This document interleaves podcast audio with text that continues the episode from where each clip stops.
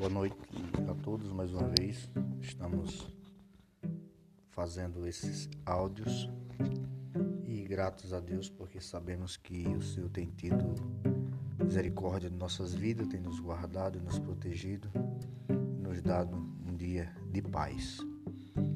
Fazendo nossas meditações no livro de Provérbios, estamos lendo hoje o capítulo 26 correspondente também à data 26, que estamos fazendo um capítulo por dia.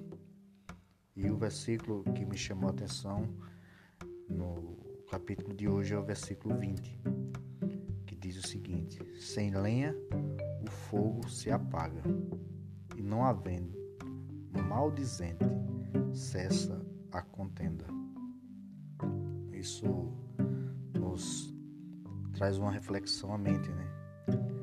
Pessoas que o intuito delas é provocar brigas, intrigas, arengas, contendas e gostam, fazem isso com prazer. Quando se escuta uma palavra, alguém fala mal de uma pessoa, a primeira coisa que elas faz é ser mensageiro do diabo de levar essa mensagem até aquela pessoa para que daí então comece uma contenda. E ainda dizem assim: tu vai deixar para lá, é? tu não vai fazer nada não. Se fosse eu, fazia assim, fazia daquele jeito, fazia dessa forma.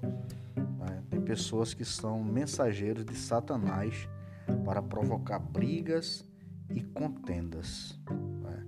Mas não havendo essas pessoas sendo usadas pelo diabo, a briga, a arenga se acaba.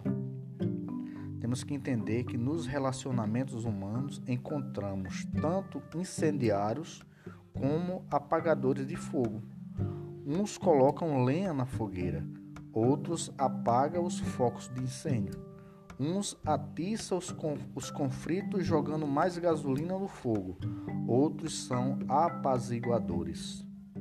Aqueles que geram conflitos outros semeiam contendas. Uns são cavadores de abismo, outros são construtores de ponte. Os que provocam intriga entre os irmãos são o desgosto de Deus, uma vez que esse, uma vez que esse é o pecado que mais Deus abomina. No próprio livro de Provérbios vai dizer que há sete pecados que Deus é, detesta, mas os, é seis pecados que Deus detesta, mas o sétimo ele abomina, né? ele amaldiçoa. E é justamente irmãos que semeiam contendam entre irmãos. É, então nós temos que entender que os pacificadores são as pessoas em quem Deus tem prazer. E estes são chamados filhos de Deus.